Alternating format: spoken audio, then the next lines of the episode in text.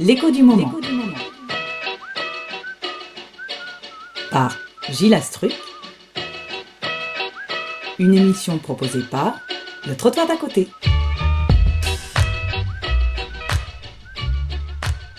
Bonjour, j'ai laissé passer un peu de temps, mais je vous retrouve avec plaisir aujourd'hui pour une nouvelle émission de l'écho du moment qui va porter sur les produits de la tarification sociale dans les établissements sociaux médico-sociaux.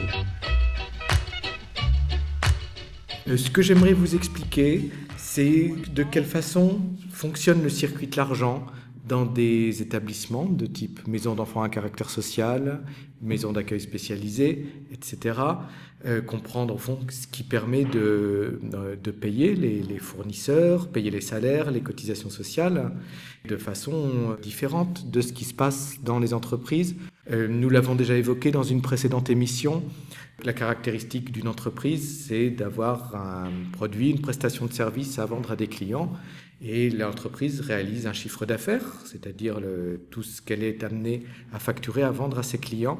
Ça permet de faire rentrer de l'argent qui permet de payer les, les charges de l'entreprise, donc qui permet de payer les fournisseurs, les loyers, les assurances, euh, les salaires, etc.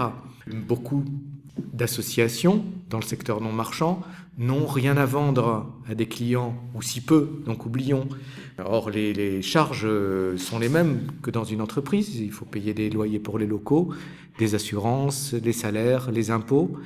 Donc, des associations vont euh, essayer de faire valoir l'utilité sociale de leur activité, c'est-à-dire la contribution au bien commun, en expliquant le travail qu'elles font, en expliquant bien qu'elles n'ont rien à vendre, hein, mais que malgré tout, voilà, s'il n'y a pas de sous qui rentrent d'un autre côté, l'activité ne va pas pouvoir se dérouler. Donc ces associations montent des dossiers de demande de subvention et vont voir selon les cas, les, la le conseil général, les conseils régionaux, l'État, l'Union européenne, parfois des organismes privés de type fondation, de façon à ce que ces organismes reconnaissent financièrement l'utilité sociale en attribuant des subventions. Le problème, c'est que la subvention, c'est le fait du prince. Une subvention, elle peut être accordée ou pas accordée, accordée une année mais plus l'année suivante, ou 50% de moins l'année suivante. Bon, je vous laisse imaginer ce que ça voudrait dire pour une maison d'enfants à caractère social.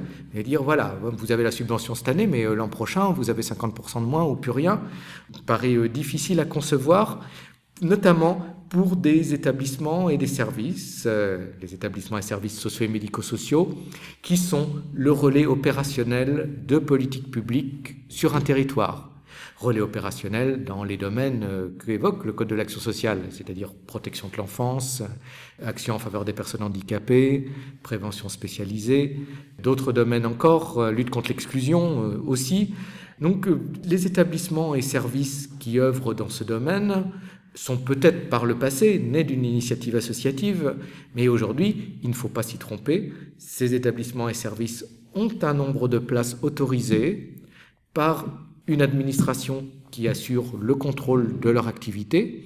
Dès lors, ces associations sont chargées, elles, de la mise en œuvre euh, concrète de politiques publiques en faveur euh, de l'enfance, en faveur des personnes handicapées, sur un territoire. Dès lors que ces établissements ou services sont missionnés pour fonctionner avec un certain nombre de places, il apparaît logique que leur financement soit sécurisé. Donc à nouveau, récapitulons. Une maison d'accueil spécialisée qui accueille des adultes handicapés n'est pas face à une clientèle. Il n'y a rien à vendre à des clients qui pourraient acheter, pas acheter ou aller voir ailleurs. Une maison d'accueil spécialisée ne, ne, fonctionne pas grâce à des subventions à cause du risque évoqué, qui est tout bonnement que la, subvention ne soit pas attribuée euh, l'année suivante. Donc le Code de l'action sociale et des familles a prévu très très précisément un mode de financement qu'on appelle la tarification sociale, dont les modalités de calcul, de détermination, d'encadrement, d'évolution, etc., sont très précisément définies dans ce Code de l'action sociale et des familles. Ces produits de tarification couvrent souvent au moins 90% et parfois bien davantage de l'ensemble des dépenses nécessaires à l'activité courante. Prenons comme illustration le cadre d'une maison d'enfants à caractère social. Celle-ci entre dans le cadre des prérogatives des conseils généraux. Donc, les maisons d'enfants à caractère social sont toutes comme autorité de contrôle, on dit encore autorité de tarification, le conseil général du, du territoire où elles œuvrent. Donc chaque année, le conseil général va appliquer les procédures du Code de l'action sociale et des familles et déterminer par arrêté le montant des produits à tarification qui doit permettre à chacun de ces établissements d'assurer la, mission pour laquelle il existe, c'est-à-dire la, mission en faveur, et avec un certain nombre de places, en faveur de la protection de l'enfance. Il en est de même euh, pour une maison d'accueil spécialisée. L'autorité de tarification, généralement dans le secteur médico-social, ce sont les agences régionales de santé. Et bien de même, chaque année, pour les établissements qui dépendent de ces prérogatives, euh, maisons d'accueil spécialisées, instituts médico-éducatifs, instituts thérapeutiques, éducatifs, pédagogiques, etc., l'agence régionale de santé va appliquer des règles qui sont d'ailleurs les mêmes. Hein, le, Code de l'action sociale et des familles a largement euh, unifié ces règles, va appliquer euh, les règles du Code de l'action sociale et des familles et arrêter chaque année un montant de produits à tarification établissement par établissement. Ce montant doit normalement, je dis bien normalement, hein, je, sais que je peux choquer les directeurs euh, qui aimeraient bien être mieux dotés qu'ils ne, qu ne, le sont, doit normalement permettre à chacun de ces établissements d'assurer sa mission, euh, c'est-à-dire d'assurer euh, un accompagnement, un accueil avec une certaine qualité de service, compte tenu du nombre de places pour lesquelles il est habilité. On pourrait dire deux principales raisons pour lesquels les produits de la tarification ne sont pas des subventions. Une première, euh, c'est qu'il euh, n'y a pas une demande qui peut être euh, acceptée ou ne pas acceptée. L'attribution de cet argent n'est pas le fait du prince. On ne peut pas dire une année vous avez tant, mais l'an prochain vous n'aurez moitié, moitié moins ou pas du tout. Et un autre aspect aussi euh, qui nous éloigne de, des subventions, même si à nouveau euh, beaucoup d'argent public circule là-dedans, c'est que dans un certain nombre de cas de figure, une fois les produits à tarification arrêtés, on peut demander aux personnes accueillies ou accompagnées de mettre la main en porte-monnaie. Je prends un autre exemple euh, aussi d'établissement qui relève des compétences d'un conseil général, un foyer d'hébergement pour adultes handicapés. Eh bien, le conseil général va fixer chaque année les produits de tarification sous forme d'un prix de journée. Ils ont par exemple un prix de journée à 100 euros. Et bien sur ces 100 euros, ensuite, à peu près 80% de la somme sera versée effectivement par le conseil général, mais 20% sera versé par les personnes eux-mêmes euh, grâce à leur allocation adulte handicapé.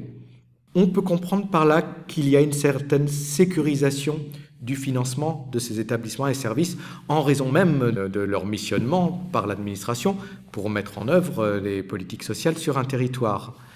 Les produits de tarification prennent euh, différentes expressions dont vous connaissez peut-être les termes, principalement le prix de journée et la dotation globale.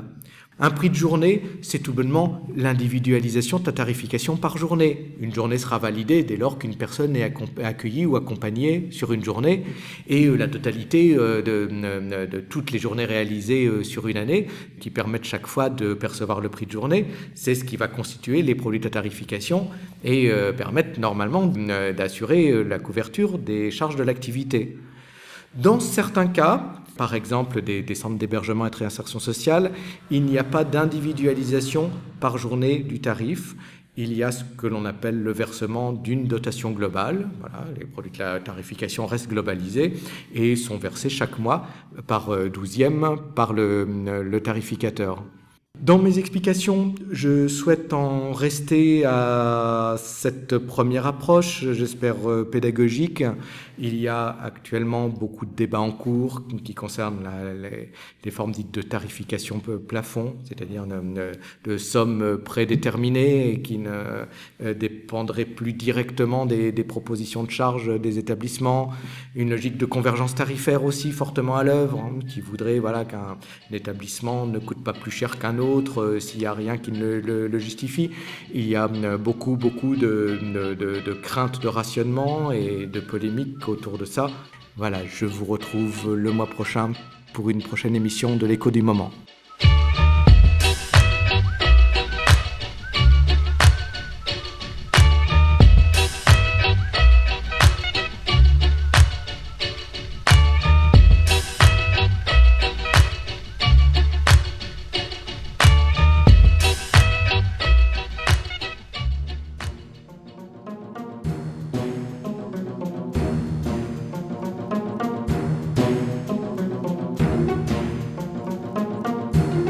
Vous écoutez le trottoir d'à côté.